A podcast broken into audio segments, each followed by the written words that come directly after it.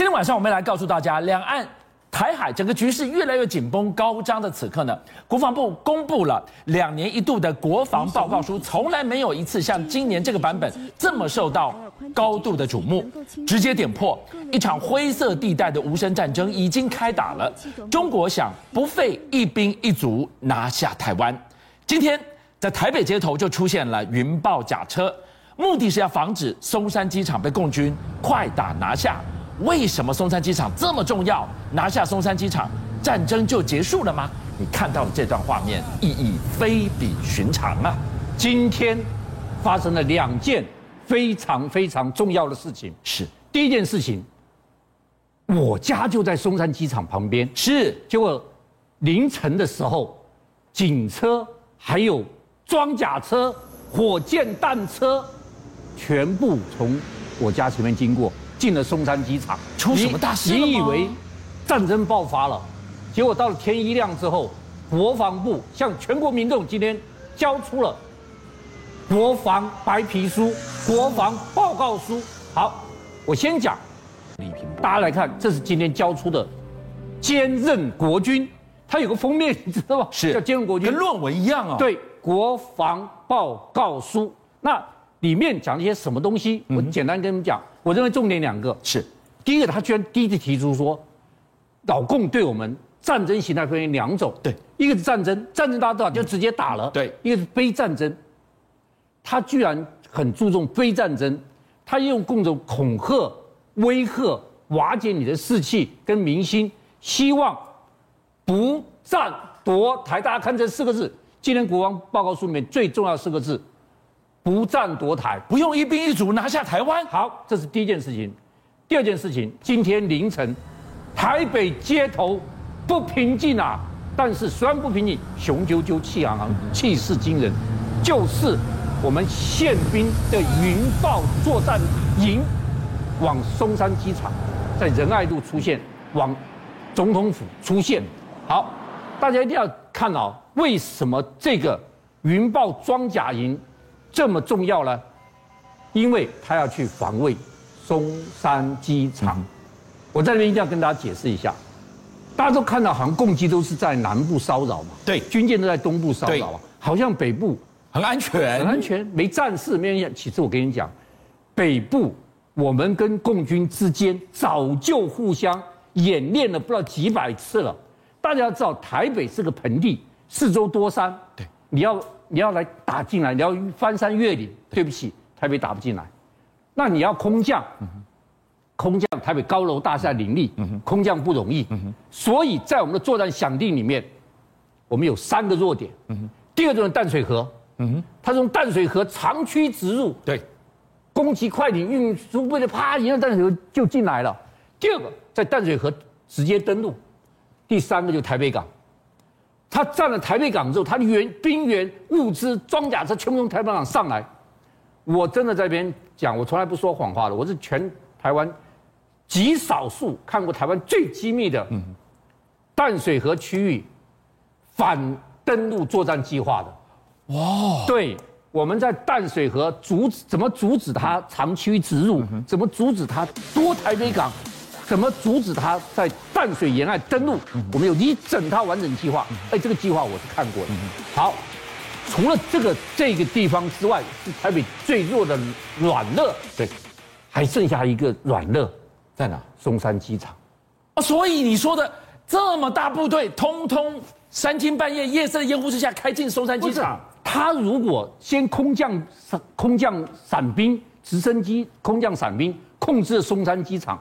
记不记得这一次，这个老那个美国最大的运输机是 C 十七，它就降下来了。对，当 C 十七可以降下来，代表什么？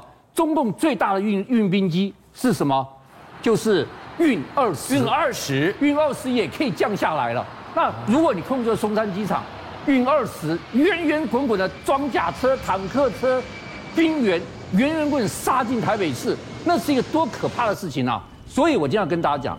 现在松山机场是台北市心脏地带，所有人都要把它弄过来。所以现在台北市，我要跟大家讲三件事情。第一件事情就是宪兵二零二指挥部的云豹装甲营，他就负责执行。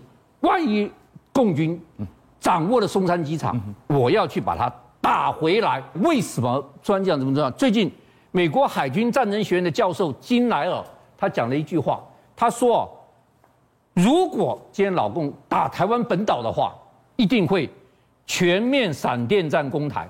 怎么样闪电战？就是台北港、松山机场。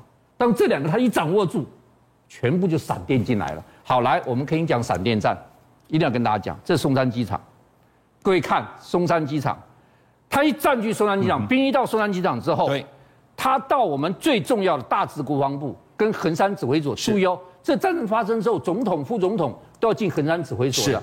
他从机场到大直国防部到横山指挥所十分钟。哎，你要知道，机场的跑道的另外一侧，隔着这个叫什么高速公路，隔着这个基隆河，对，对面就是横山了，就是横山。就大他把你的指挥所一占据的话，你全国都失去。到大脑，所以松山机场距荷兰指挥所国防部太近了，这第一点。这暂时的大脑就被斩首了，就被斩首了。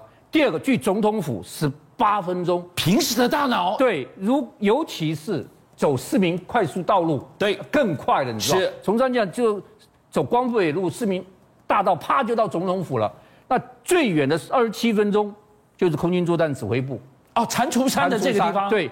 空军作战指挥部是个非常非常重要，我们战争一开始就要靠靠的是他，所以今天他如果进松山机场，这是天大地大事情。马老师，你的意思说，今天闪电拿下台北，就等于闪电拿下台湾，而拿下台北的软肋就在松山机场。对，所以昨天、今天的台北一早上，居然云豹装甲营整个进驻松山机场，是进行夺机场或防机场的演练。就在同一时间，国防部公布了国防这个报告书。好，除了昨今天，我们还要讲讲昨天。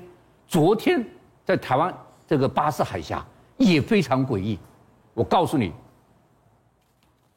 昨昨天美军的 P 八 A 跑来这边一直绕，一直绕，一直绕，而且我告诉你，绕得太近了，居然发生什么事情？菲律宾出来驱离，说你飞得太靠近我。领土了，你进我识别区，赶快离开。他显什么命令要执行什么任务？就在 P 八 A 在那边巡逻的时候，对，我居然我们两个 P，我们屏东机场两架 P 三 C，啪就起来了，起来。那联合演习就在这个时候，老共的飞机也起来了，歼十一跟空警五百，哎，你知道距东沙有多少？不到四十海里，这么贴着东沙，贴着东沙这样走，距东沙不到四十海里耶。非常非常近。好，那当时他觉得，为什么我们台湾的两架 P 三 C 也起来跟美国 P 八 A 联合作战？原来是卡尔文森号航空母舰从南海走巴士海峡到了菲律宾海。嗯哼，怀疑下面中共的潜舰在追踪它。哦，所以美台反潜机升空，对，里应外合抓。老共的潜舰来抓老共的潜舰，哦，因为认为开玩笑，所以昨天是一个猫猫捉老鼠，老鼠黄雀在后的一个戏码，你追我，我追你，追赶跑掉。是好，大家要知道哈，我们的两架 P 三 C，它是平东机场起飞的。对，我老爸做过平东机场的指挥官的，是反潜是我老爸管的。我们这个 P P 三 C 现有几架？有十二架。我们 P 三 C 很厉害的，P 三 C 一起来可以。在空中多少十四小时，它的范围可以多远？七千公里。好，大家认为 P 三 C 是征收嘛？它是征收这个征收跟那个反潜雷达错。P 三 C 厉害到什么时候？第一个，它有一个机舱，嗯，机腹，机腹里面全是里面都是炸弹。哦，它查打一体的。它察打一体。第二个，它有几个挂架，你知道吗？它有十个挂架，是挂，所以它可以丢鱼。你看，它可以丢鱼雷，它可以丢深水炸弹。它可以丢炸弹，什么都可以丢。它可以连鱼叉飞弹，它也可以丢。所以它是很厉害的作战会。然后电浮标、电子浮标、这个声纳浮标，它全可以丢。它多功能的。那我们这十二架扮在屏东这里扮演很重要的角色。你知道为什么？全世界有 P 三七最多的是谁？是谁？日本。你知道日本有多少架？几架？日本居然买了一百零一架。一百零一架，我们的几乎是八倍、九倍、十倍这么多。他的意思就是说，日本的一百零一架，跟我们的十二架，再加上美国的，在菲律宾的，还有关岛的，还有冲绳的 P 八 A，加起来，在那边构成一个全世界最密集的防反潜防线。哦，这条防潜防线就是防谁？防老公的潜艇。是这条防线非常厉害，所以我们的 P 八 A、P 三 C 是非常厉害的。好，那我最后要跟大家讲一个哈，就是美国多位参议员昨天在美国提出了一个台湾吓阻法。台湾吓阻法。这台湾部长很有意思，他这个法案里面很简单，每一年我美国借你二十亿美元，向我买军火，我融资是我融资贷款你二十亿美元，你晓得没？另外，当我融资贷款你二十亿美元的时候，你台湾也要从荷包里面再拿二十亿，相对拿二十亿美元出来，就比如你每年要买四十亿美元军火，超过一千亿新台币，那军火商不是笑开怀了吗？好，所以。但是当然，这对我们是好处的。四十亿要买多少？我告诉你，两艘派里级的军舰，加上三十六辆的 AVV Seven，才十八点三亿。哇！然后再买一百零八辆的 M 一 A 二 T，是两百五十枚短程刺针飞弹，也不过二十二亿。所以这些通通打包就刚好四十亿，刚好我一年要买这么多。好了。那大家说马老师，这个不是对我们不好吗？我们哪有一年都要买二十亿了，四十亿？但是有一个，老美如果愿意卖我们，这个通过对我们太好了。为什么？我们的四十亿一年是用用用太用不完的，就是这个。如果你肯卖我 F 三十五 B，那就 OK 了。这个是我们一直想买的，好，短场起价。为什么台湾需要买 F 三十五 B？因为我相信两岸一旦大家最不想看到的发生战争，而且攻本土的话，老共第一件事情是把你机场的跑道给你打掉，是让你的战机没有转，你没有空优，这场战不要打了。所以他现在有一千四百枚飞弹，一千四百枚飞弹对着我，很多飞弹是瞄准我机场跑道的。我一战争一开始，先把你空军更不能起飞，把你打掉机机场跑道，你不能起飞。但是我们有两个方案，第一个方案就是我从。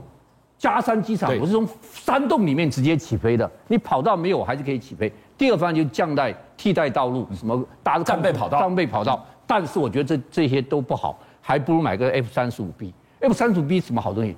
它是短场起降的，它是垂直起降，是短场起降的。如果提出这个法案，是不是代表我们一直想买的 F 三十五 B 出现了曙光？台湾未来是你有机会买到 F 三十五 B？邀请您一起加入五七报新闻会员，跟俊相一起挖真相。